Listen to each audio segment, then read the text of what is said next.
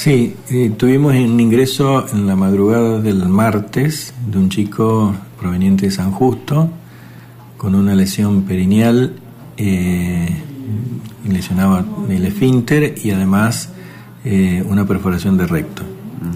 Eh, por lo que hubo que intervenirlo quirúrgicamente, se hizo una plástica del, del esfínter y bueno, lamentablemente hubo que desfuncionalizar el, el, recto, el, intestino, y hacerle una ostomía por la perforación y por la lesión de esfínter. ¿no?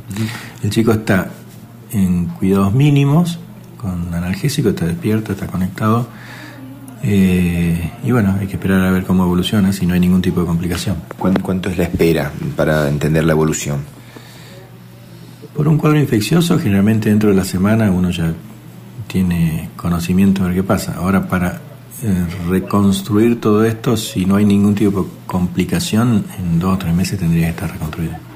Ahora, y entendiendo este caso, eh, que la justicia determinará si, si es un abuso sexual y entendiendo también que ya lo hemos entrevistado por distintos casos, ¿esta situación puntual es más grave que los casos que se han visto? Eh, y este tipo de situación sí, sí, sí, generalmente son casos mucho más leves, es más, hay veces que uno se le dificulta determinar eh, mm. eh, las lesiones que pueda tener. ¿no? A veces está la denuncia y uno no tiene evidencia de, ningún tipo de lesión, así que no, no puede, este, a veces no, puede avanzar en nada. ¿no? Eh, ¿Existen, la última que Osvaldo, existen estadísticas de, ustedes manejan en el último tiempo de casos de abusos que han tratado? sí, mm, las estadísticas semanales que tenemos de la guardia de ingreso por denuncia de abuso. Después si se corrobora o no ya es, otro tema, son dos más o menos por semana. Gracias.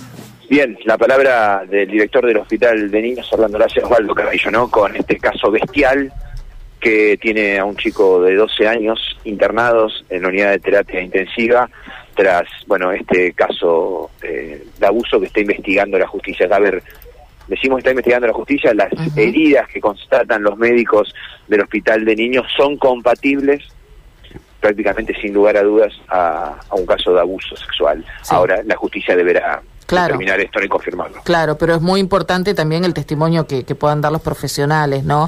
Ante, ante semejante hecho consumado. Esta mañana, y lo va a estar eh, cubriendo Gabriela en un ratito, sería la audiencia imputativa para un detenido por este caso. Es un hombre de 32 años, no se descarta que en la investigación pueda aparecer alguien más, pero mientras tanto, eh, inmediatamente la policía pudo detener a este hombre porque, bueno, eh, fue, fue señalado por la víctima justamente, Dos cuestiones eh, el chico da cuenta a los médicos cuando llega en el estado delicado que llega, lúcido obviamente, pero delicado, da cuenta de la situación a los enfermeros, a los médicos.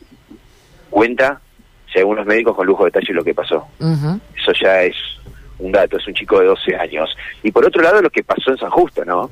Donde prácticamente hubo una poblada. La movilización que, claro, que, surge terminó muy mal y con desmanes, ¿no? Sí, bueno, ante la bronca de la gente, no, no se justifica ningún tipo de desmanes, pero uno entiende la, la bronca y la desesperación de la gente. El chiquito había salido, como nos contó ayer Diego Astoreca, ¿no? Había salido a hacer un mandado, a hacer compras a cinco o seis cuadras de su casa eh, y además lo, el ataque rápido eh, sobre esa criatura porque volvió en el tiempo estipulado para, para el mandado, no es que había desaparecido, ¿no? Lo vamos a seguir, Mati, muchas gracias. Hasta luego. Chao, hasta luego.